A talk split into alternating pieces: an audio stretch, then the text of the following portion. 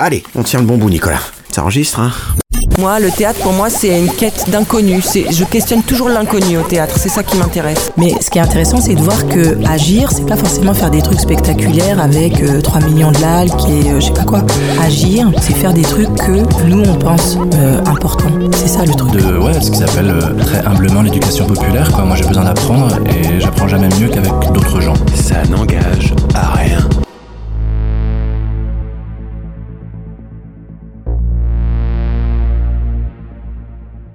Je ne pourrais pas dire à partir de quand tout a vrillé. Je me souviens de tout et c'est à la fois très flou, irréel. Vous savez, quand on est au bout du rouleau, on ne peut pas faire autrement.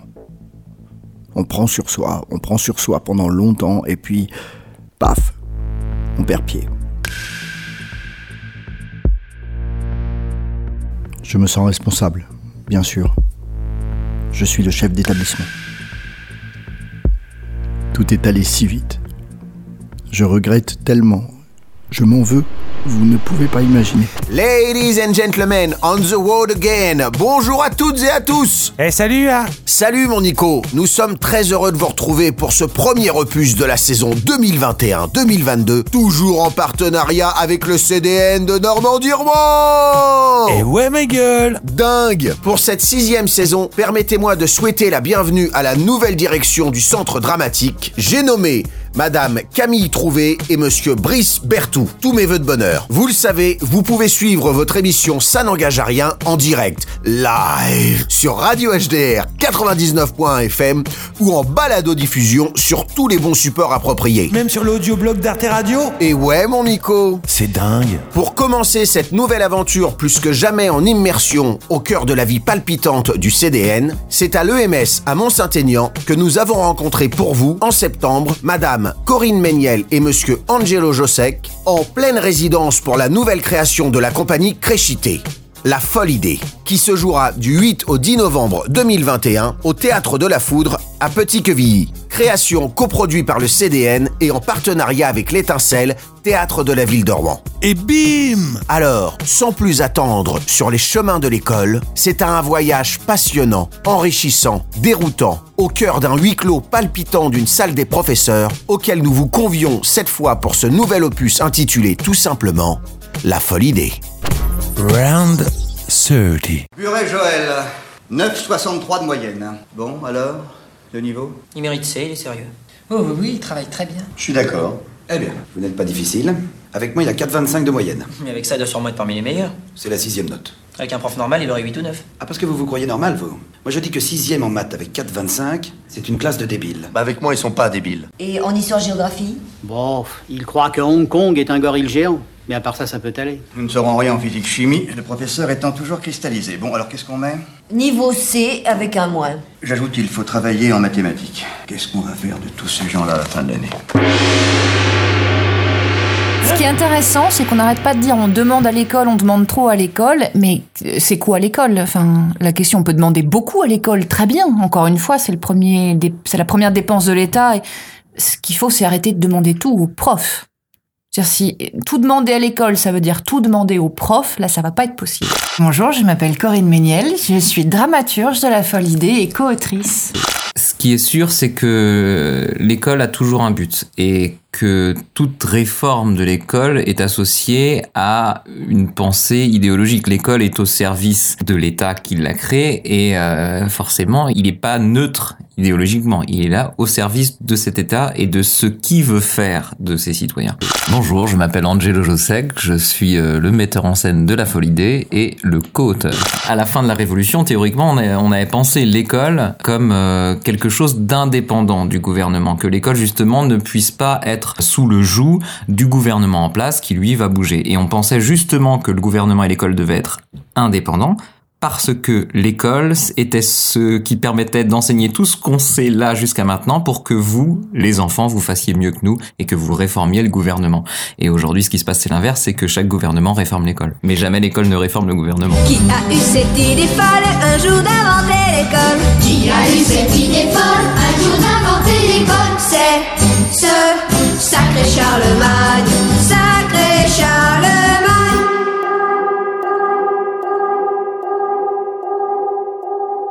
Eh bien, en fait, Corinne Méniel était l'ancienne conseillère théâtre à la DRAC de Haute-Normandie à l'époque. C'est comme ça qu'on s'est rencontrés, je crois, en 2015, 12. peut-être, de 12. Donc, on se connaissait par le travail, mais je connaissais pas. J'avais été la tutelle de ce grand garçon. Voilà, c'est ça. Donc, on se connaissait pas artistiquement, mais en tout cas, voilà, on avait Je déjà. connaissais cer- administrativement et pas bibliquement non plus.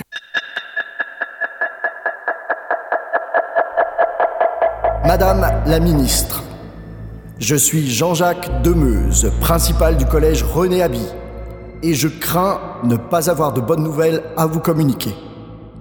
J'en ai ras la casquette, et j'ai la ferme intention de péter les plombs dans des proportions astronomiques. Moi, qui suis le garant de vos décisions ici, l'application des réformes et tout le je ne peux plus à mes débuts. J'étais le bon collègue de mes copains les profs. Hein, hein les copains? Pour eux, aujourd'hui, je ne suis plus qu'un despote. Ou pire, un vendu. D'année en année, vous avez fait de moi un coordinateur de projet, un manager. Je, suis obnubilé par les chiffres. Je n'endors plus la nuit. Je ne pense plus qu'à être au plus proche des moyennes nationales pour être mieux noté. Et je me vois faire des professeurs des prestataires de services. Et ça me répugne. Je me répugne. Euh, ça, ça remonte à un moment, ça remonte à l'automne 2017 et même euh, le premier échange là-dessus, ça devait être même, je dirais, juin 2017. C'est-à-dire qu'on m'a invité à faire un stage euh, avec les comédiens stagiaires de mon ancienne école à Caen, l'Actea. Et ça faisait un moment que j'avais envie de travailler sur la question de l'éducation nationale, en fait, ou plutôt même, je dirais simplement de faire une comédie sur les profs, peut-être, parce qu'avec la compagnie, on a passé pas mal de temps dans les établissements scolaires. Mais face à tout ce que concerne l'éducation nationale, je me sentais pas à l'aise d'y aller seul sur ce sujet-là. Et donc j'ai appelé euh, Justement en tant que dramaturge pour qu'elle vienne avec moi assurer ce stage avec ces euh, jeunes comédiens stagiaires et qu'elle puisse ramener énormément de matière, de textes euh, récents ou, ou plus anciens d'ailleurs, et qu'on se mette à essayer de faire du théâtre avec cette matière-là, quoi. Tous les cinq ans, il faut qu'on se coltine des centaines de pages de circulaires illisibles et de programmes révisés. Et pendant ce temps-là, on est les moins bien payés d'Europe, ça démissionne à tour de bras, les reconversions pleuvent et les lettres des suicidés témoignent sans cesse de l'impression qu'on a de vider la mer à la petite cuillère, qu'on s'assomme de plus en plus et qu'ils en sachent de moins en moins. Et tout ça pour vivre dans une société de connards pour qui on n'a rien pu faire et dont les parents clients vous humilient à longueur d'année. Parce qu'après tout, c'est bien eux qui nous paient, feignants que nous sommes, avec leurs impôts. Parce que plus on est déclassé, plus la bourgeoisie se croit autorisée à nous considérer comme ses employés. Alors maintenant, ça suffit. On n'en veut pas de votre réforme RPT. Ça fait quatre mois qu'on est en grève dans tout le pays. Alors moi, puisque plus personne ne veut m'écouter, moi, je les prends en otage. Mes petits copains les profs, dans ma petite salle des profs. Et je leur éclate la gueule à coups de bastos.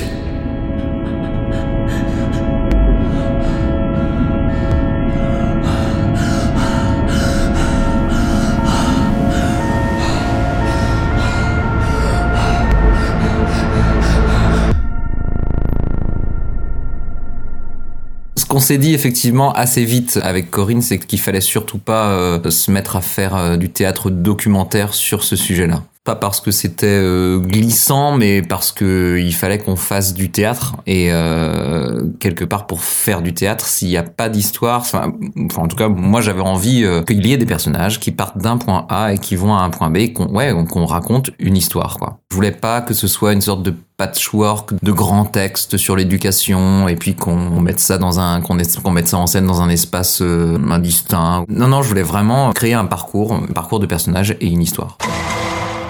Il y a une euh, grève nationale des enseignants d'envergure suite à une réforme du collège. Et il y a un groupe d'enseignants qui veut inventer une nouvelle manière de s'opposer au gouvernement et qui va se retrouver confronté à un drame. Alors, quand on est en art du spectacle à l'université, les cours de dramaturgie, c'est des cours d'analyse du texte, effectivement, de la structure euh, de la fable. Et là, ça, ça fait partie des missions que j'ai eues quand Angelo a commencé à penser à son histoire et à me raconter son histoire et ce qui allait arriver à ses personnages et ce qu'il voulait. Et très souvent, je l'ai arrêté en lui disant, mais tu prends les choses à l'envers. Là, tu vas m'écrire tous les événements sur des bouts de papier séparés. Et après, on va monter l'action sur un tableau en liège. Mais d'abord, tu prends des ciseaux et des bouts de papier. Donc, dramaturge, à la base, un usage et un mot allemand et c'est plutôt un poste permanent dans les grands théâtres de conseiller littéraire et qui fait de la documentation. Et en France, on s'en est emparé un peu différemment. Du coup, généralement, c'est un mot qui désigne des choses différentes à chaque projet. Donc j'ai pas le même rôle dans ce projet-là que quand j'ai été dramaturge de Thomas Joly sur un opéra. C'est encore autre chose. Là, je dirais qu'il y a deux fonctions. La première, c'est vraiment de la documentation. C'est sur un sujet donné de pouvoir faire des recherches, de récupérer beaucoup de matériaux euh, documentaires, euh, philosophiques, euh, littéraires, factuels parfois, puis de les organiser pour le donner au metteur en scène qui est pas universitaire. Et après, de surveiller comment ce matériau devient du théâtre ou devient pas du théâtre. Et Vitesse disait que le dramaturge, c'est le flic du sens. Donc une fois qu'on a apporté toute sa matière au metteur en scène, on le laisse travailler tout ça et on peut revenir un peu plus tard pour lui dire bah oui mais là il y a un contresens, là ça se voit pas, euh, là c'est trop didactique. Enfin avoir un regard sur le spectacle qu'il en a fait pour lui demander, lui dire si ça passe ou si ça passe pas comme on joue sur des temporalités différentes, des flashbacks, les, le présent, des interrogatoires qui ont lieu un peu plus tard, euh, voilà, il fallait s'amuser à faire ce petit découpage parce que tout était possible à la base en fait. Quel montage on décidait de faire quoi Les oliviers baissent les bras, les raisins rougissent du nez, et le sable est devenu froid. Au blanc soleil, maître baigneur et saisonnier retournent à leur vrai métier, et les cent ans seront sculptés avant Noël. C'est en septembre, quand les voiliers sont dévoilés et que la plage tremble sous l'ombre d'un automne débronzé. C'est en septembre que l'on peut vivre pour de vrai. En été, mon pays à moi. En été, c'est n'importe quoi. Les caravanes, le camping-gaz, au grand soleil. La grande foire aux illusions. Les slips trop courts, les shorts trop longs. Les hollandaises et leurs melons de cavaillon c'est en septembre. Quand l'été remet ses souliers et que la plage est comme un ventre que personne n'a touché. C'est en septembre que mon pays peut respirer.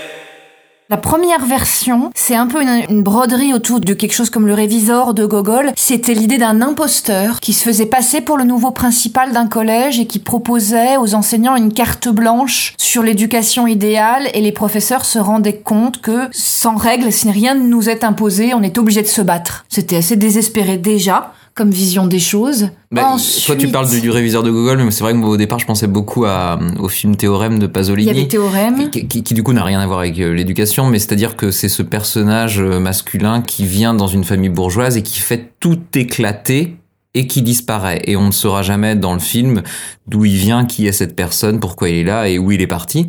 Mais en tout cas, le film nous laisse, en tout cas, avec cette famille à qui il a ouvert plein de portes et puis débrouillez-vous, vous ne savez pas quoi en faire. Et j'aimais assez ce parcours-là, effectivement, avec euh, cet imposteur qui vient au début, qui dit, et si vous pouviez faire ce que vous vouliez, qu'est-ce que vous feriez? Et que finalement, au départ, on se dit c'est génial, je peux faire ce que je veux. Et finalement, euh, enfin en tout cas, ça pose la question de est-ce qu'on veut vraiment faire ce qu'on veut ou est-ce que c'est pas aussi parfois pratique de suivre euh, les directives de ceux qui nous les donnent, quoi. L'idée de faire théâtre avec ça, c'était que le sujet soit pris au sérieux. Il fallait pas que ce soit des gens qui bavardent. Oui. Et que ce soit un problème. drame, une enquête, un meurtre, que, enfin, une prise d'otage, euh, un attentat. Tous les scénarios qui ont gravité, c'est qu'il fallait que ce soit en tout cas un drame à un moment pour que le sujet soit pris au sérieux. Et puis ça fait partie du discours euh, qu'on voulait mettre en avant, c'est-à-dire ce sujet-là, politiquement, il est énorme. Donc il fallait que ça passe par des événements énormes pour dire voilà on fait pas une comédie sur les profs, on voudrait mettre ce sujet politiquement au cœur des- du, débat, de la discussion, euh, que les gens rentrent chez eux le soir et qu'ils se disputent en couple. Enfin, euh, mais mais c'est le c'est le c'est ça et l'écologie c'est quasiment le seul sujet politique qui mériterait d'être discuté. Qui a eu cette idée folle un jour d'inventer l'école? Qui a eu cette idée folle un jour d'inventer l'école? C'est ce sacré Charlemagne, sacré Charlemagne. au sein de l'école, finalement, je trouve se rassemblent la plupart des questions qui traversent la société. Et c'est souvent l'école qui se retrouve la première à devoir se positionner par rapport à des fois des questions de société qui ne sont pas tranchées en termes de loi. Dans la première version, on avait lu les, tous les préambules du code de l'éducation, vraiment la loi. Et à la fin, on en riait. Se dire, mais qu'est-ce que c'est que cet inventaire à l'après-vert L'école doit absolument tout faire. Il faut lire ça, les 12 premiers articles du code de l'éducation. Ça devient une blague tellement l'école est chargée de faire de nous de meilleurs citoyens, des gens plus intelligents, de meilleurs professionnels. Elle doit absolument tout faire comme si nous, on n'avait plus rien à faire, que ce soit comme individu ou comme parent ou juste comme citoyen. Mais cette manière de dire, cette institution, elle coûte 12 milliards, elle va tout faire pour vous.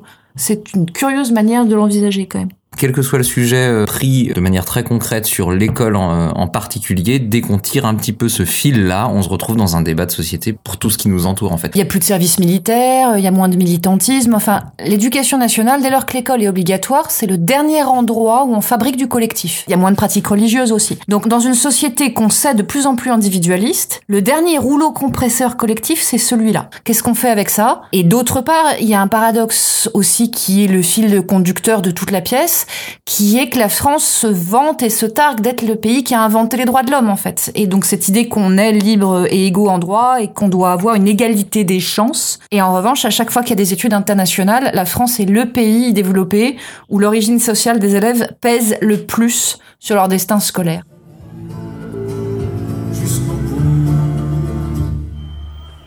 Et alors, donc ce qui se passe, c'est qu'il y a les contres, et là, en gros, on va simuler une. Avec les contres, c'est là qu'on va chercher des pancartes, qu'on va essayer de singer une manif.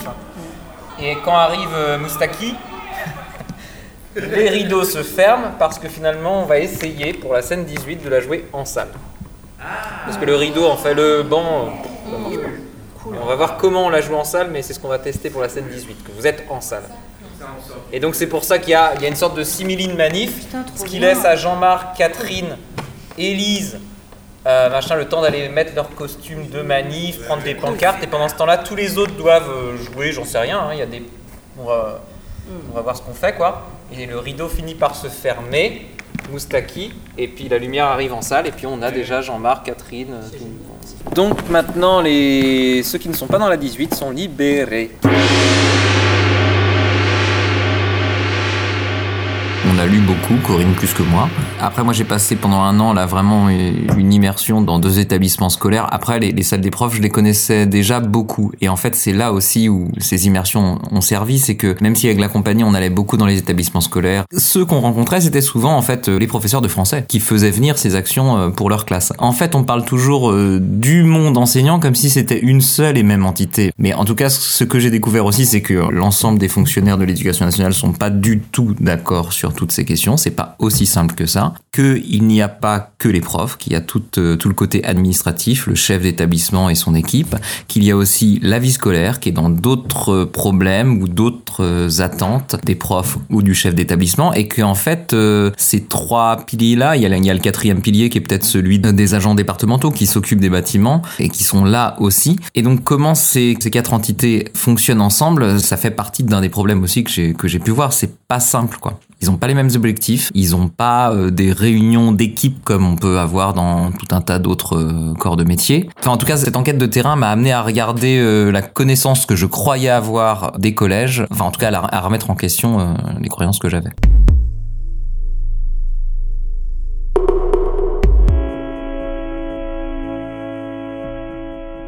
Alors là, j'ai rien compris.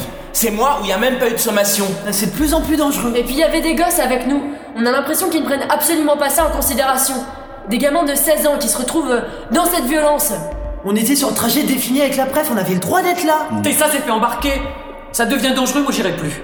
J'ai pas envie de perdre un œil. Ça va, princesse? T'es vaguement griffée. Les manifs, c'est comme ça que ça se passe. Mais enfin, tu crois que je t'ai attendu pour faire des manifs Et oh, ça sert à rien de vous énerver, c'est exactement ce qu'ils cherchent. Créer des scissions dans le mouvement pour qu'ils retombent. Christine n'a pas tort. La violence va continuer à monter et moi non plus, hein, je suis pas sûre de vouloir poursuivre dans ce climat. Attendez, vous n'allez pas nous lâcher les unes après les autres. On est déjà plus que neuf. Vous voulez qu'elle passe, cette réforme C'est ça? Mais nos manifs ne servent à rien, tu le vois bien. Bien sûr qu'on est contre la réforme, mais il faut trouver d'autres moyens d'action. On s'épuise, on prend peur, on prend des coups, et on n'avance pas plus. Qui serait pour trouver autre chose? Moi. Moi. Parfait. Alors, c'est quoi cette autre chose? C'est quoi votre idée formidable? Oh, laisse-nous un peu de temps là. On vient à peine de décider l'abandon des manifs. Oh putain, c'est l'abandon des manifs maintenant. Putain, les meufs, vous filez En une seconde, on est passé de faire autre chose à l'abandon des manifs. Et ben, je vois parfaitement où on va et ça va aller très vite. Euh, remettons les choses à plat. Qu'est-ce qui pourrait fonctionner? Une pétition sur change.org. Waouh Une pétition Oh L'ensemble du cabinet du ministre tremble d'effroi rue Descartes. Pirater le service informatique du rectorat. On a déjà du mal à faire le pont entre Pronote et l'ENT. Nous, encore une fois, hein, que ce soit euh, comme auteur, il était très important pour nous de pas euh, apprendre au pape à dire la messe. Quoi. Donc, on n'est pas ministre de l'Éducation, on n'est pas chef d'établissement, on n'est pas enseignant, on voulait pas euh, expliquer la vie à tout le monde. hein. Donc, on veut préciser les débats pour que tout le monde s'empare des concepts et puisse euh, y penser comme citoyen. Mais cette question-là, il y a d'abord une réponse intéressante dans un livre qui date hein, des années 60 de Pierre Bourdieu qui s'appelle Les héritiers et qui constate quand même que telle qu'elle est pensée, Bourdieu explique que ce qui est valorisé par l'école, c'est généralement ce qui est aussi valorisé dans la culture bourgeoise. Donc la culture générale, la faculté à rester discret, donc à pouvoir se concentrer facilement, à suivre des consignes sans se rebeller, à pas chercher à comprendre tout de suite la consigne. Bourdieu explique que l'école qui se dit euh, démocratique sans l'avoir forcément fait exprès, reproduit les valeurs et les comportements de la bourgeoisie, et donc que les enfants de bourgeois sont naturellement avantagés. Donc juste si on prend les chiffres euh, des performances, euh, même si le mot est affreux, de l'éducation nationale, qu'est-ce qui fait qu'un élève qui rentre à l'école réussit et qu'un autre échoue? La première lecture, hein, ça va être son origine sociale. hein. Les enfants de bourgeois y réussissent, tant mieux pour eux. La vraie question, c'est chez ceux qui sont pas enfants de, de bourgeois, pourquoi il y en a qui réussissent à s'emparer de l'outil éducation nationale et, à qui on arrive à donner une vraie liberté de destin et une possibilité de d'émancipation et pourquoi? Pour l'immense majorité l'école échoue à faire ça et assigne en fait.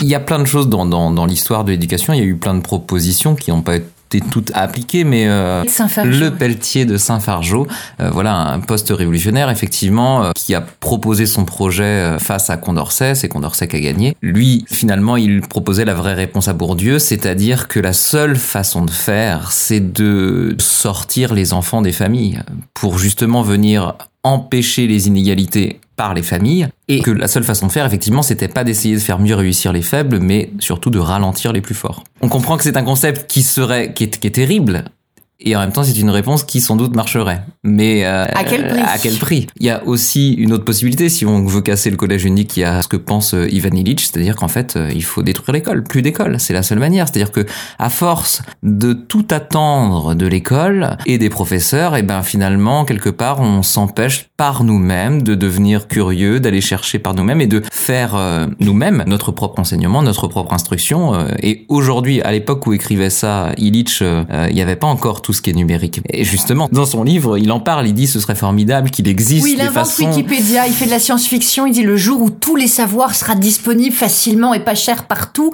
mais il y aura plus besoin d'école. Et enfin, il pense à Wikipédia et il pense sans le savoir aussi à tous les réseaux sociaux parce qu'il dit en fait la- seule chose qui importe, si ce qui serait Que formidable, celui qui sait puisse rencontrer celui qui Voilà. voudrait apprendre. et de dire moi ça marche pas comme moi, ça. tel sujet m'intéresse. Est-ce qu'il y a un groupe de personnes qui sont intéressées par ce sujet On se met ensemble et on bosse.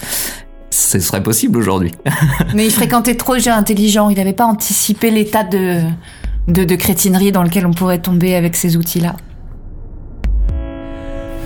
L'une des innovations déterminantes dans l'histoire des luttes ouvrières, c'est l'occupation des usines. Ça se cristallise en France dans les années 30. Je crois qu'un des retournements que cela a permis, c'est que par cette appropriation de l'espace et la convivialité qu'elle crée, la lutte devenait joyeuse. Les intermittents ont occupé les théâtres pendant la crise sanitaire, euh, ça n'a pas donné grand-chose. Non mais eux, on comprend jamais rien à leur truc. Si on continue à regarder dans l'histoire ouvrière, le moyen le plus efficace des dernières décennies, c'est la séquestration des patrons. Il n'y a quasiment jamais de plainte. Et quand il y en a, c'est souvent classé sans suite, ou alors euh, les condamnations sont très inférieures à ce que prévoit le code pénal. Les événements le prouvent, ça fonctionne. 50 millions obtenus chez Caterpillar, 1 million 7 chez Scapa.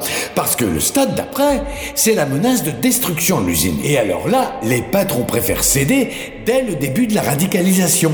Mais c'est qui le patron à l'Éducnat Le ministre ou le recteur Oh, alors là. On séquestre de Meuse et on menace de faire péter le collège.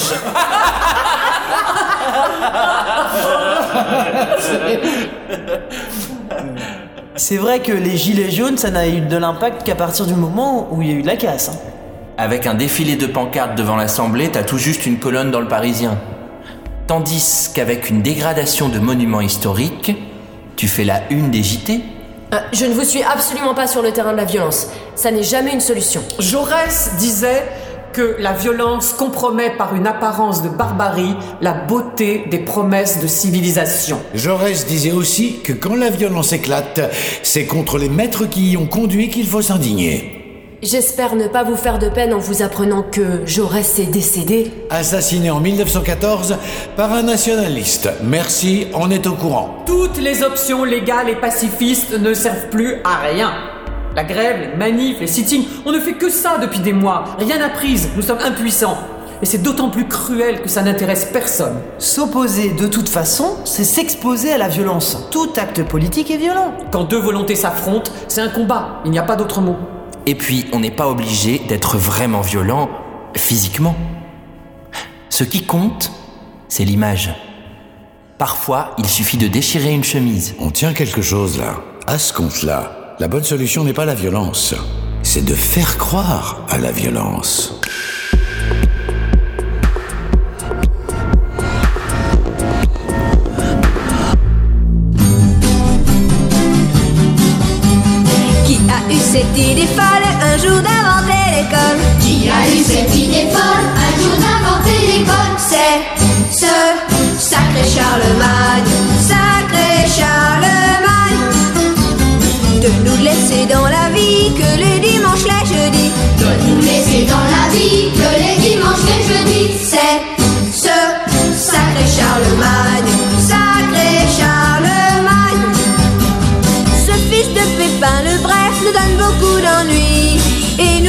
Sans grief contre, contre, contre lui. Qui a eu cette idée folle un jour d'inventer l'école? Qui a eu cette idée folle un jour d'inventer l'école? C'est ce sacré Charlemagne, sacré Charlemagne.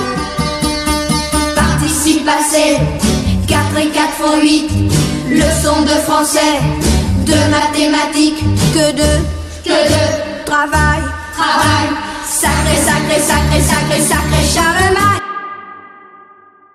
Nous sommes euh, le lundi de la rentrée euh, ici en France. Paris Direct euh, fait sa rentrée donc comme 12 millions de petits Français, 12 millions d'élèves qui reprennent ce lundi matin le chemin de l'école. Parmi eux, plus de 70 000 vont rejoindre ce qu'on appelle une école hors contrat, une école autonome qui n'a signé aucun contrat avec l'État. Elles sont religieuses ou laïques, elles connaissent un succès grandissant. Euh, Julien Sauvager a pu pousser les portes de deux d'entre elles. C'est notre focus euh, aujourd'hui. Bienvenue à l'école dynamique. Une école un peu particulière. Ici, il y a bien des livres scolaires, mais pas de salle de cours comme on l'entend habituellement. C'est l'endroit où on travaille, où on fait euh, de l'administratif, où on, on se repose, on lit des BD. Car ici, pas de prof, pas de cours formels et encore moins de leçons. L'enfant apprend suivant ses envies, à son rythme, en choisissant librement son emploi du temps. Donc là, on va descendre dans les escaliers, l'endroit qui va nous mener au sous-sol, les endroits où on va s'amuser, surtout. Une sorte de cours de récréation en libre accès. Ici, c'est la salle média. La salle média est l'endroit où on va jouer aux ordinateurs, jouer, faire jouer à la PS3. Cette école est une école où en gros tu vas apprendre par toi-même. Si tu as envie de l'aide, tu vas demander aux personnes et au staff, aux, aux responsables et ils vont t'aider. Les responsables, car oui, il y en a. Ce ne sont pas des professeurs, mais bien des adultes, ils sont huit, chargés de veiller au bien-être des 45 enfants de cette école. Ça n'engage à rien. Le plus important, c'est la liberté ou c'est l'égalité? Si on veut que l'égalité soit exemplaire, il n'y a plus de liberté individuelle. Si on laisse les gens être parfaitement libres, il n'y a aucune possibilité d'égalité. La démocratie, c'est pas lui dire qu'il est libre. Il n'y a pas de liberté qui n'est pas organisée par la loi. C'est de lui dire que c'est lui qui est au pouvoir au peuple. La démocratie, c'est le pouvoir au peuple. Donc il faut bien organiser l'exercice du pouvoir. Et quand on est 70 millions, c'est compliqué d'organiser l'exercice du pouvoir. Et quand il n'y a pas de consensus, mais il pas de démocratie. Le peuple, c'est pas un bloc uniforme qui veut tous la même chose. Donc la démocratie, ça devient comment on organise les désaccords. Ben, c'est déjà beaucoup moins enthousiasmant comme projet. Mais c'était ça le fil, en tout cas, de l'intrigue, de ce que nos, nos personnages vont traverser, c'est qu'ils se donnent cette occasion de dire, mais si on était parfaitement autonome et si on était seul aux manettes, l'école idéale, ce serait quoi? Et en discutant, ils se rendent compte qu'ils sont pas d'accord, qu'il va donc falloir organiser la prise de pouvoir, qui va avoir le dernier mot, et ils se heurtent à l'exercice démocratique, et on a essayé de les rendre le plus symptomatique possible des problèmes contemporains.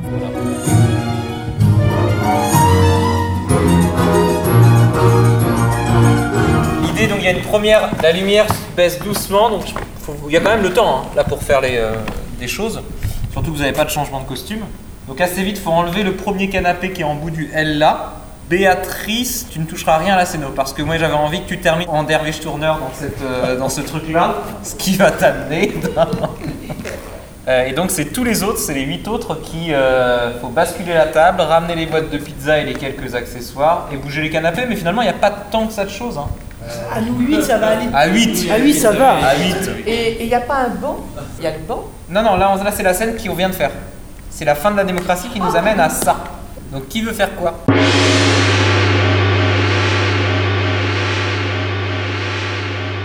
Alors, il y a neuf personnages dans la folle idée. Il y a un chef d'établissement, une CPE et sept professeurs de différentes matières. Ni Corinne ni moi ne sommes euh, officiellement auteurs au sens où on serait déjà publié depuis des années, etc. Donc pour nous, c'est aussi euh, en termes d'écriture théâtrale. D'accord. Du coup, on n'a pas de méthode.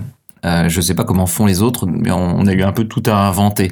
Et euh, ça a été un, un long travail. Et, et je crois qu'on est aussi beaucoup passé par de l'écriture de plateau, même si écriture de plateau, c'est un terme qui englobe tout et son contraire. On a eu besoin effectivement nous d'arriver avec de la matière théorique qu'on a donnée aux acteurs en se disant tiens au départ de manière un peu aléatoire presque, on a attribué une pensée à un acteur ou une idéologie en tout cas d'éducation nationale et ensuite dans différents contextes dans lesquels on les mettait, des situations d'improvisation, ils se mettaient à essayer de défendre ça. C'était assez euh, laborieux parce que un acteur peut improviser mais il ne peut pas ingurgiter toute une matière théorique euh, qu'on lui donne comme ça en un claquement de doigts et puis ensuite pouvoir la restituer correctement, intelligiblement dans une impro. C'était périlleux pour les acteurs, euh, je pense, les toutes premières euh, étapes de travail, mais en même temps, nous, ça nous a toujours servi.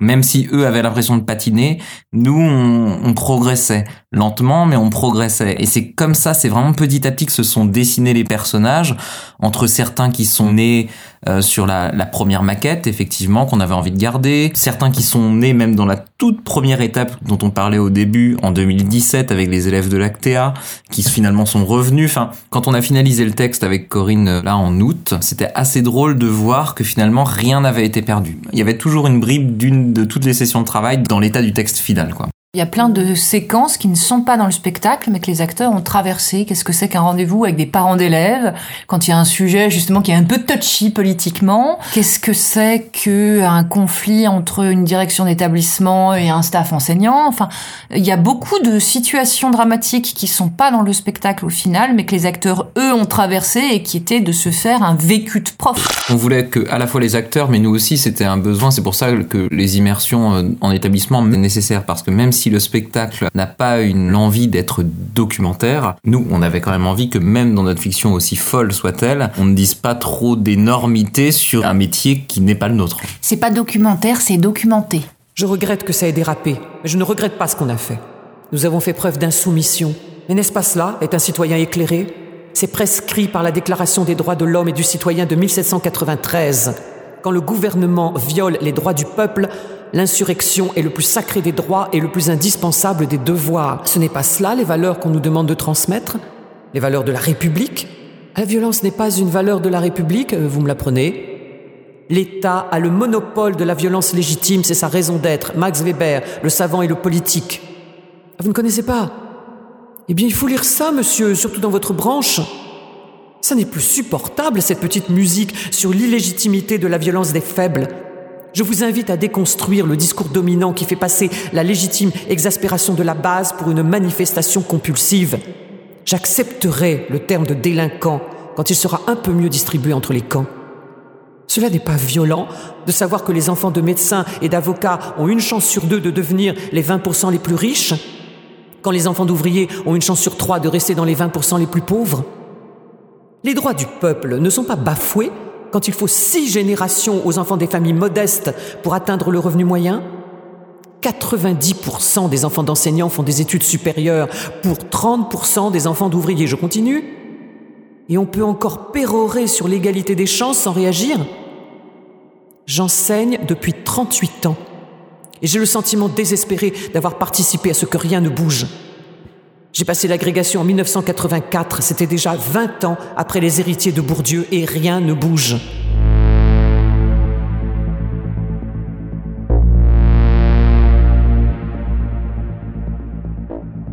On a fait déjà plusieurs présentations de, de maquettes, euh, au moins trois présentations d'étapes du travail. À chaque fois, il y avait des enseignants. Pour l'instant, dans ces trois étapes-là, aucun enseignant, je crois, ne s'est senti attaqué. Évidemment, il s'est senti critiqué à certains endroits, mais c'était pas la profession qui était attaquée. Enfin, on sentait bien. Enfin, je crois qu'on est très euh, en soutien à cette profession-là. On a même réécrit un peu la fin pendant la première fois qu'on a traversé toute la pièce. On a réécrit la fin parce qu'on trouvait qu'il y avait une ambiguïté sur le fait que peut-être on pouvait mettre en cause les enseignants. Vraiment, c'était très clair dès le début, quoi. Enfin, quand quelque chose ne fonctionne pas dans le système éducatif ou quand quelque chose est questionnable dans le système éducatif, c'est pas le fonctionnaire au bout de la chaîne seul devant les 30 enfants qui est responsable. Il le subit. Dans les 4 ans de travail, ça n'a pas quitté notre esprit un seul instant. Et on espère vraiment que ça, ça se voit dans le spectacle et on en parle avec les comédiens. Ouais, même quand on rigole, on rigole jamais euh, contre, hein, on rigole avec. Hein. J'espère qu'il n'y a pas d'ambiguïté dans le spectacle parce que nous, il n'y avait pas quand on a écrit, quoi. Mais en même temps, je crois qu'on ne s'empêche pas non plus de critiquer certains profils parce qu'ils existent et c'était ça qui était assez drôle aussi sur les premières étapes quand certains enseignants sont venus voir l'une des premières étapes où nous on était là oh là là on a dirigé les comédiens enfin j'ai dirigé les comédiens de manière peut-être un peu trop caricaturale mais bon on allait vite et on avait l'impression que c'était assez outrancier et quelque part euh, des enseignants qui sont venus nous dire ah mais non mais moi j'ai mis des noms sur vos personnages des noms que je côtoie tous les jours je crois qu'il y a de la vérité il y a de la moquerie forcément. C'est une profession dont tout le monde se moque mais je crois que nous on peut se moquer de certains enseignants dans le spectacle mais avec beaucoup d'amour pour la profession. Il n'y a pas de héros il y a enfin il y a pas tellement de anti-héros. C'est-à-dire que tous ont un moment où ils sont vraiment achetés par la fenêtre et tous ont des moments de très grand bon sens. On a tous d'énormes certitudes sur l'éducation nationale. Et je crois qu'une des choses qu'on a essayé de faire c'est c'est que le spectateur sorte de la salle avec moins de certitude qu'avec lesquelles il soit rentré.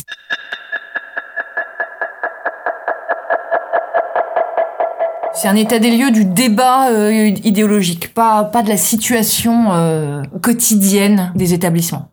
Il y a trop de sujets. Il y a trop de sujets. Et puis en fait, pour être tout à fait sincère, euh, plus on a avancé dans ce projet, moins j'ai de solutions. Mais globalement, comment faire Moi, j'ai enseigné dans le supérieur et j'interviens dans un CFA. dans un centre de formation d'apprentis euh, du spectacle vivant. Et quand même, c'est des points de détail, c'est pas macro, mais il y a deux choses auquel je suis très attachée quand même, c'est la question de la langue. Enfin, globalement, les mathématiques et les matières scientifiques ont pris une place dans la société et dans l'enseignement que je trouve pas très raisonnable. Enfin, le fait que moins on a de vocabulaire, moins on peut affiner une pensée, c'est du bon sens et on voit quand même une baisse du vocabulaire observable et une baisse du nombre d'heures de français dans l'enseignement primaire et secondaire qui est observable aussi. Donc ça, quand même, il y a un collectif qui s'appelle Sauver les lettres, voilà, donc je me sens quand même très proche sur, sur ce sujet-là. Et l'autre chose auquel je suis assez attachée pour avoir récupéré en première année de fac des gens qui venaient d'avoir leur bac, c'est quand même la question de la chronologie. C'est-à-dire qu'on a beaucoup ces dernières années, que ce soit en histoire ou en français, construit des enseignements thématiques. C'est important pour comprendre le lien entre les choses, de voir que les choses s'enracinent dans une histoire. Et beaucoup, moi, en première année de fac, je me suis retrouvée à arrêter le cours que j'avais à faire et à refaire Père Castor et à raconter un peu des grands mouvements de l'Occident. Qu'est-ce qui se passait du XVIIe au XXe siècle? C'était quoi en, en 10 minutes le passage de la modernité à la postmodernité? Et on voit bien quand on prend quelqu'un de 18 ans et qu'on prend 10 minutes pour faire ça de manière très vulgarisatrice, mais il y a un éclair qui s'allume dans le regard, quoi. Si j'étais ministre de l'Éducation nationale, je serais une ardente défenseuse du retour à l'enseignement chronologique.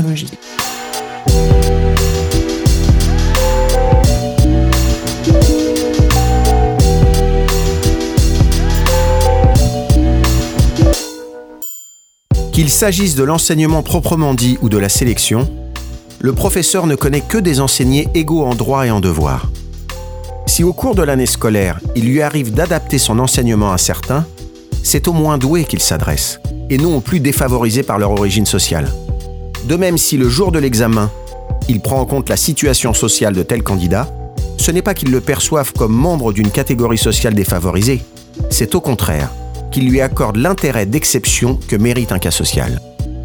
Dire sur le ton de la déploration résignée que les étudiants ne lisent plus ou que le niveau baisse d'année en année, c'est en effet éviter de se demander pourquoi il en est ainsi et d'en tirer les conséquences pédagogiques on comprend que ce système trouve son accomplissement dans le concours, qui assure parfaitement l'égalité formelle des candidats, mais qui exclut par l'anonymat la prise en considération des inégalités réelles devant la culture. Les héritiers, Pierre Bourdieu et Jean-Claude Passeron, septembre 1964.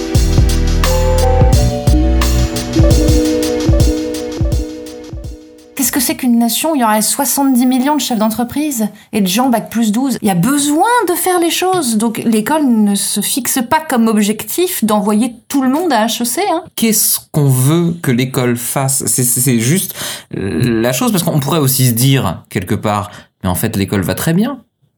Il n'y a pas de problème. L'école suit exactement le programme euh, dont on a besoin. L'école forme une petite élite qui va être dans les grands métiers. Il n'y a pas de place pour tout le monde. Par contre, on a besoin de beaucoup de personnes qui vont travailler dans des emplois à faible qualification, qui vont s'apprendre en 48 heures. Enfin, voilà, encore, c'est les, conférences de Nico Hirt qui nous ont amené sur cette question. Mais quelque part, finalement, le projet se déroule parfaitement et toutes les réformes sont allées au-delà des espérances. Et encore une fois, on nous impose des études PISA qui nous disent un classement, mais c'est surtout, mais qui commande ces enquêtes? Mais c'est l'OCDE. L'OCDE qui aussi dit régulièrement à la communauté européenne de il serait bon que l'école évolue de telle manière parce que dans, 20 ans, dans 20, dans 20 ans, le marché de l'emploi sera de telle manière. Donc en fait, nous avons besoin. En fait, s'il n'y a pas un pouvoir politique fort qui contre, mais je suis un peu pessimiste en disant ça, mais je crois que presque le plan se déroule comme prévu. Enfin, ça, en tout cas, si l'école en est dans cet état-là aujourd'hui, euh, c'est pas juste oups, ah, on s'est pas rendu compte. Non, non. Je crois qu'il y a des choix qui ont il y a été. Un projet. Il y a un projet. Il y a un projet parce qu'il y a des besoins. Et la modernité avait besoin que les gens soient plus éduqués.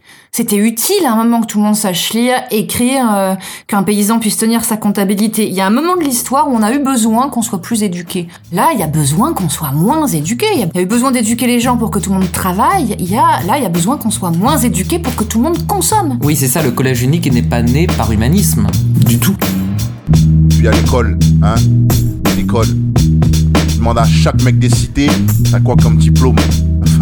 Comme brevet, il va sortir j'ai un BEP, moi. Un BEP. Et tu crois que tu vas faire quoi avec un BEP Hein? Et combien de millionnaires en BEP Hein? Moi, tu, aujourd'hui, tu vas voir la conseillère d'orientation, elle sort, ouais. Moi, j'ai un bon plan pour vous. Faites un PEP chaussures. je lui fais, moi, les gens, ils m'ont attendu pour marcher, moi. Hein? Dans ce discours ambiant de la bienveillance depuis une trentaine d'années, il y a eu énormément de dégâts. Et l'un des dégâts, c'est effectivement euh, des jeunes gens à qui on a donné le bac parce que ça servait à rien de les faire redoubler, parce qu'on n'avait plus de place en terminale et que l'éducation nationale s'en décharge sur la suite du système. Et, et là, c'est pas bien. Et pour autant, encore une fois, bah, ce 90-98% au bac, c'est un projet politique. Encore une fois, les, choses se déroulent parfaitement. C'est-à-dire que c'était Chevènement, je crois, qui euh, voulait 90% au bac dans les années 90. Et résultat, c'est l'an passé, alors avec la crise sanitaire, etc. Mais je crois qu'on est arrivé à 96. On a dépassé les espérances. Il y a eu un moment des années 70 où niveau bac voulait dire quelque chose sur le marché de l'emploi. C'était un vrai curseur. Ce poste-là, faut le bac. Ça fait un moment que j'ai pas vu passer une offre d'emploi qui dit niveau bac, sauf les bacs pro. Précisément quand on a un métier. Euh, oui, c'est là un bac pro, c'est un bac pro. Mais même aujourd'hui, Mais un bac c'est-à-dire que... niveau bac général, un bac général, ça sert à l'université, ça cherche Mais pas à même, du même, travail. même licence. Aujourd'hui, même licence. euh, Bah, sauf les licences pro.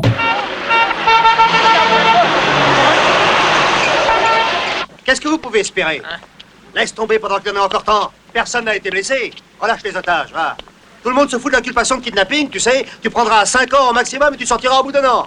Un petit bisou Quoi Un bisou Pour rendre cette euh, matière digeste, on s'est inspiré de la dramaturgie du cinéma et euh, des séries policières à à suspense qui justement s'amusent à perdre le spectateur sur quand on est. Donc on oscille entre présent, flashback, flash forward. Et puis euh, c'est une enquête policière, donc euh, quelque chose de grave s'est passé. Ce qu'il y a à dénouer, c'est savoir qu'est-ce qui s'est mal passé et qui est responsable. C'est un houdonite quoi.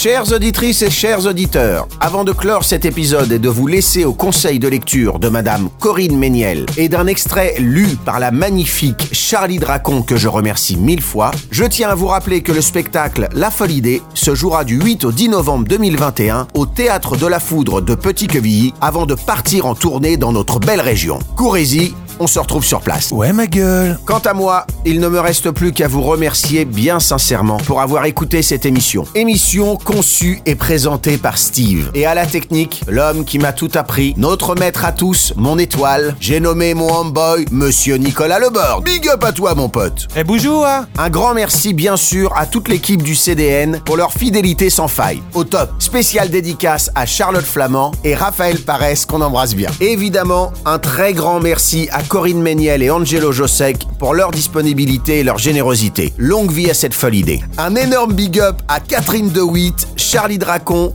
Lou Valentini, Jean-François Levistre, Rémi de Senois et Jean-Marc Talbot qui nous ont fait la gentillesse de partager avec nous des extraits de leurs textes, ainsi qu'à l'ensemble de l'équipe comédienne-comédien qui nous ont accueillis pendant leur répétition. Merci. Enfin, à la création musicale, une ovation à William Langlois pour le partage des pistes diffusées dans cet opus. Bon vent, camarades. Merci à France 24 pour l'extrait du reportage consacré à l'école autonome. N'hésitez pas à réagir et à partager sur la page Facebook de l'émission. À très vite pour de nouvelles aventures. Je vous laisse avec cette pensée. Il ne s'agit pas seulement de savoir quel monde nous allons laisser à nos enfants, mais à quels enfants allons-nous laisser notre monde. Eh bien, puisque ça n'engage à rien. Écoutez. Corinne C'est un ouvrage d'Augustin Dumière qui s'appelle Un petit fonctionnaire. C'est un professeur de lettres classiques dans un lycée de ZEP et qui justement raconte cette impression qu'il a de mensonge. De dire que on est trop bienveillant, qu'on met beaucoup de bonnes notes et qu'on dit aux élèves qui sont bons et on, selon son expression, il dit on les laisse se fracasser sur leurs rêves. Lui qui a enseigné toute sa vie en ZEP, il constate qu'il n'a pas un ancien élève qui est devenu euh, cadre dans une grande banque ou qui a réussi normal sup ou qui est même allé en classe prépa puisque ses élèves ne savent même pas ce qu'est une classe prépa. Un petit fonctionnaire, Augustin Dumière. Au lendemain des attentats de Charlie Hebdo, des professeurs d'Aubervilliers avaient publié dans Le Monde du 13 janvier 2015 un article qui s'achevait par ces mots. Nous sommes aussi les parents de trois assassins. Voici ce qu'ils écrivaient. Si les crimes perpétrés par ces assassins sont odieux, ce qui est terrible, c'est qu'ils parlent français avec l'accent des jeunes de banlieue. Ces deux assassins sont comme nos élèves. Le traumatisme, pour nous, c'est aussi d'entendre cette voix, cet accent, ces mots. Voilà ce qui nous a fait nous sentir responsables. Évidemment, pas nous, personnellement. Voilà ce que diront nos amis qui admirent notre engagement quotidien. Mais que personne, ici, ne vienne nous dire qu'avec tout ce que nous faisons, nous sommes dédouanés de cette responsabilité. Nous, c'est-à-dire les fonctionnaires d'un État défaillant. Nous, les professeurs d'une école qui a laissé ces deux-là et tant d'autres sur le bord du chemin des valeurs républicaines. Tous ceux qui sont venus, jour après jour, sur les bancs des écoles, des semaines, des mois, des années. Nous les connaissons et surtout, nous savons ce que nous leur avons transmis de la France. Rien. Ni une langue, ni une histoire, ni des textes, ni des mots. Nous les avons laissés sans la moindre défense face au discours des fanatiques et des puissances d'argent. Ils n'avaient plus qu'une famille pour les protéger, quand ils en avaient une, et certains parents sont parfois encore plus égarés que leurs enfants. Nous, nous savons que l'histoire n'a commencé ni à Raqqa, ni à Mossoul. Elle commence chez nous, avec des familles et des enfants qui ne sont pas très riches et auxquels nous n'avons rien transmis. Nous savons que nous avons construit une école qui fait sortir de son sein des élèves chez lesquels nous n'avons rien fait retentir. Sinon, la colère sourde et diffuse d'avoir été victime d'un système qui, sous couvert d'égalité des chances et de formation à la citoyenneté, ne fait qu'amplifier les inégalités et vise à n'apprendre strictement rien de clair et de précis à un élève. Nous savions et nous n'avons rien dit. Nous avons fait comme si de rien n'était. Faire comme si la vie continuait, faire comme si tout était normal.